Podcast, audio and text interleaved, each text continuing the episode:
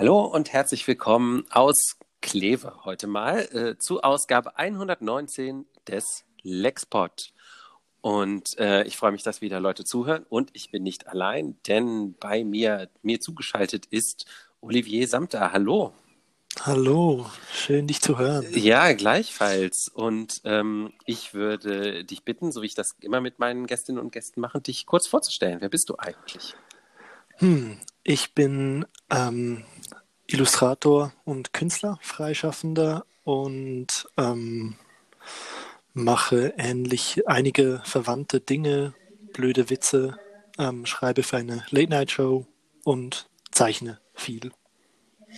Und ähm, wer dich äh, vielleicht schon länger irgendwie ähm, oder vielleicht früher mal von dir gehört hat, du, du bist, hast früher unter einem anderen Künstlernamen firmiert, ne? Du hast lange unter deinem Spitznamen Auli genau, äh, ja, auch ja. gebloggt äh, ähm, und auch, machst auch immer noch viel zu filmen und so und daher kennen wir uns eigentlich auch so ein Genau, bisschen. ja.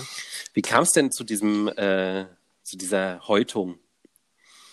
Namentlich? Ja, Ähm, das, das, das war so ein Spitzname, der ist irgendwie noch aus der Teenie-Zeit, war der irgendwie, hing der an mir fest und ich habe den nie irgendwie abgeschüttelt.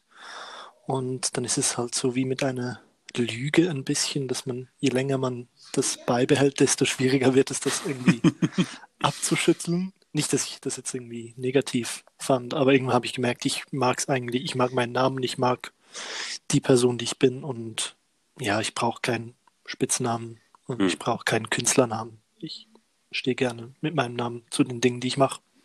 Das ist interessant, weil ich, ähm, ich, ich heiße ja auch überall im Netz äh, Alexander und unterschreibe auch natürlich immer so und alles, aber stelle mich immer trotzdem Leuten sofort als Alex vor. Also, Mhm, mhm. aber du bist jetzt vollständig zum Olivier übergegangen.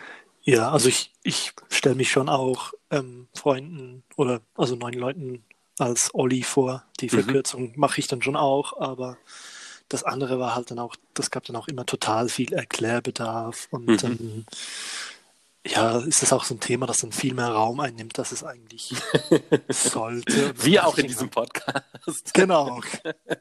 Nee, genau, Ja, denn wir wollen. Ich habe dich ja eigentlich ähm, eingeladen, einerseits damit überhaupt mal die Welt von dir erfährt, ähm, äh, also all die, die, die wenigen, die dich noch nicht kennen, damit die, aber die diesen Podcast hören, äh, damit die endlich mal von dir erfahren. Und, und außerdem, weil wir ein bisschen gequatscht hatten und ähm, weil ich ja immer noch diese ähm, Reihe habe von Folgen, wo ich mit Leuten darüber reden möchte, was 2020 eigentlich gut war. Und du hast gesagt, du hattest eigentlich ein ganz, ganz gutes Jahr. Das fand Ja. ich schön. Und darüber wollte ich mit dir reden. Und ähm, eine Sache, die ich ganz, äh, also worüber, womit ich gerne einsteigen würde und was ich interessant fand, auch was du gesagt hast, ähm, du hast gesagt, du warst so, du hattest quasi auch natürlich Lockdown wie alle anderen und ähm, mhm. es war aber für dich irgendwie inspirierend, ne? Und ähm, weil du Zeit hattest, irgendwie Sachen zu machen. Und ich habe das Gefühl, damit bist du irgendwie nicht ganz alleine. Also ich habe diese Woche die äh, Episode von Song Exploder, die letzte gehört mit, mit, mit dem Rapper Common und der hat halt auch gesagt, so, naja, irgendwie, ich konnte halt irgendwie nicht auf Tour gehen und so und dann hatte ich plötzlich das Bedürfnis, so, ich muss jetzt Musik schreiben, ja. Und Taylor Swift hat ja auch irgendwie zwei Alben dieses Jahr aufgenommen und so. Bist du quasi auch, also war das bei dir auch so? Bist du so wie Taylor so ein bisschen unterwegs? Ja, ja. Ich werde immer sehr gern mit Taylor Swift verglichen, weil sie in jeder Hinsicht ein korrekter Vergleich ist. Ähm, nein, ja, ich, ich glaube, für mich war es auch ähm, ziemlich schnell klar, was halt nicht mehr geht. Also das, die Situation war ziemlich schnell klar, dass es halt eben jetzt gewisse Veranstaltungen nicht mehr stattfinden, dass ähm, gewisse Treffen vielleicht nicht mehr möglich sind, halt das Ganze, was dieser Lockdown mit sich brachte. Aber das waren dann ziemlich schnell auch schon die Probleme, die ich hatte. Und dann hatte ich eigentlich viel Zeit, ähm, diese Zeit, die ich jetzt neu ähm, füllen musste, auch effektiv zu füllen. Und also ich war da auch wirklich in einer privilegierten Situation, dass ich halt ähm, in einer Zweier-WG wohne und keine Kinder habe, kein, irgendwie keine Verantwortung, die jetzt irgendwie noch mich total eingenommen hätten. Und ich glaube, das ist schon aus dieser Position heraus, konnte ich mir das halt auch wirklich leisten, meine Gedanken mal so ein bisschen fließen zu lassen und irgendwie mich inspirieren zu lassen durch diese neue Situation und diese Langeweile auch ein bisschen. Geschrieben, geschrieben hast du mir, du hättest einfach ganz viel wunderbaren Quatsch gemacht. Willst du mal ein paar Sachen erzählen, die du gemacht hast? Ähm, ja, ich habe also ich habe ähm, einerseits viel eine Reise nach ähm, Paris ins Wasser, auf die ich mich mhm. total gefreut habe. Und das war mit einer Illustratorenfreundin zusammen.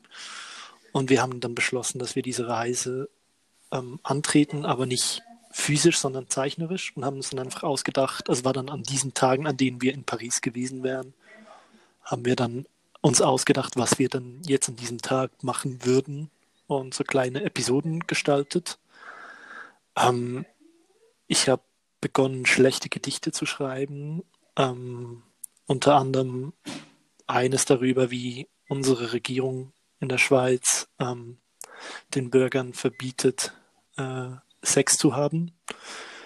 Keine Ahnung, wie ich da drauf gekommen bin, aber das war dann so, es war auch viel Zeug dabei, was jetzt die Nachwelt nicht bereichern wird. Und ich glaube, das war so ein bisschen das Befreiende daran, dass ich auch einfach mal viel produziert habe und erst im Nachhinein dann überhaupt aussortiert habe, was davon wirklich brauchbar ist. Ähm, ja, ich glaube, ich habe hab viele blöde Filmchen gedreht, die man also geschnitten eigentlich eher. Ich habe in der Zeit ähm, äh, so Sticker gemacht mit Tierchen drauf und dann um die den Verkauf ein bisschen anzukommen, habe ich einige blöde Videos geschnitten, habe dann gemerkt, dass mir eigentlich dieses ähm, ja irgendwie dieses Videoschnitt, was auch auf Instagram natürlich super läuft, total Spaß bereitet. Und da ich auch beruflich bei der Late Night Show viel schneiden muss, war das eigentlich auch sowas, was ich gerade irgendwie gut in meinen Arbeitsalltag integrieren konnte und ja, was mir doch irgendwie Spaß bereitet hat. Und das war eine Art von Kreativität, die du so schon länger nicht mehr gefühlt hattest, sozusagen? Also, was hat das irgendwie mit dir gemacht? Ähm, ich glaube, was, was, es war wirklich so diese, diese es ist halt so viel, so viel Ablenkung ist weggefallen. Um, mhm. Also schöne Dinge, die ich gern gemacht hätte, aber die sind irgendwie, das war plötzlich nicht mehr da und ich glaube so, dieses Nichts mehr auf dem, auf dem Plan zu haben, ja, das gab mir wie so die Möglichkeit, mal zu überlegen, was ich eigentlich gerne mache oder was ich gerne ausprobieren möchte. Und ja, ich glaube, das war schon so ein bisschen beflügelnd. Mhm. Auch wenn eben vieles davon echt Müll ist, wo ich auch finde, das, das ging mir auch nicht darum, jetzt irgendwie ein, ein großes äh, Werk zu schaffen für die Nachwelt. Ich glaube, das war ziemlich schnell klar, dass das nicht passiert, aber. Was mir noch äh, im Gedächtnis geblieben ist, ist, du hast kleine Sticker äh, hergestellt äh, mit einem Messkli, was man, äh, was man sich auf den Personalausweis kleben kann, ne? damit man auch mit Maske erkannt wird yes, bei der Kontrolle. Ja. Kam auch gut an, habe ich gesehen. Ja. Zeitungsberichte äh, und alles. Ja, also die Idee war lustigerweise nicht von mir, aber da kam jemand auf mich zu mit der Idee und fand halt, hey, so. du könntest das, du, du kannst das umsetzen und produzieren. Und dann haben wir das irgendwie zusammen gemacht, aber das war auch lustig, weil es halt bei den Leuten echt gut ankam, aber bei der Schweizerischen Bundesbahn total nicht. Und dann gab es da auch so, ja, noch ein bisschen Probleme mit ähm, Ticketkontrolleuren und die das irgendwie nicht cool fanden. Und ja, das war dann irgendwie eine Geschichte, die dann auch ein bisschen größer wurde, als ich dachte. Aber ja, Spaß jetzt auf jeden Fall gemacht und ja, man kann die auch überall anders hinkleben. Also das und, muss ja nicht auf einen Ausweis. Na klar. Und, und hast du da daraus irgendwie auch eine, eine Lehre für die Zukunft ähm, also wirst du deine Arbeit deswegen jetzt irgendwie anders organisieren, falls es irgendwann, wenn alle geimpft sind und das Leben wieder anläuft, anläuft? Ähm, ich ich glaube, die Lehre, die ich daraus gezogen habe, was, ist halt schon, dass ich einfach, wenn ich eine blöde Idee habe, das auch mal ausprobiere. Und wenn es irgendwie reinpasst, ich bin zum Glück selbstständig und kann mir meinen Tag mehr oder weniger selbst einteilen, ähm, dass ich dann auch wenn es reinpasst, das mal ausprobiere. Und ich glaube, das kann ich schon auch oder werde ich schon auch mitnehmen aus dieser Zeit. Und ob ich es dann nachher weiterverwerte und den Leuten zeige, ist dann irgendwie eigentlich auch schon mhm. sekundär. Also ich habe viele mhm. Dinge gemacht, die ich dann niemandem gezeigt habe, weil ich dachte, oh nee, das ist zu schlecht oder das ist zu blöd oder. Mhm. finde das eine großartige Lehre. Ich finde, das, das stimmt eigentlich immer. Blöde kreative Ideen, wenn man die Zeit hat, einfach machen. Ja, und ja. manchmal wird was draus und manchmal halt nicht. Ähm, die andere Sache, die ich noch, ähm, wo ich dich noch ein bisschen zu fragen wollte, äh, ist, du hast, du bist auch ähm, noch geehrt worden sozusagen. Du warst als erster Karikaturist überhaupt äh, im, im Magazin Schweizer Journalist als einer der 30 unter 30 mhm. vertreten. Äh, ich habe gesehen, die, die Überschrift auf dem ähm, Cover war, äh, diesen Leuten gehört die Zukunft. Ah, wunderbar pathetisch. Ja, ja. How, how does that make you feel? Um, um mal die typische Journalistenfrage rauszuholen. Um, also ich meine, es war für mich eine totale Freude. Es war eines meiner Highlights dieses Jahr, weil ich dachte, um, einerseits natürlich cool die Anerkennung für mich, aber auch die Anerkennung für den Karikaturistenjob, den ich, glaube ich, noch ein bisschen unterschätzt sehe. Ähm, mhm.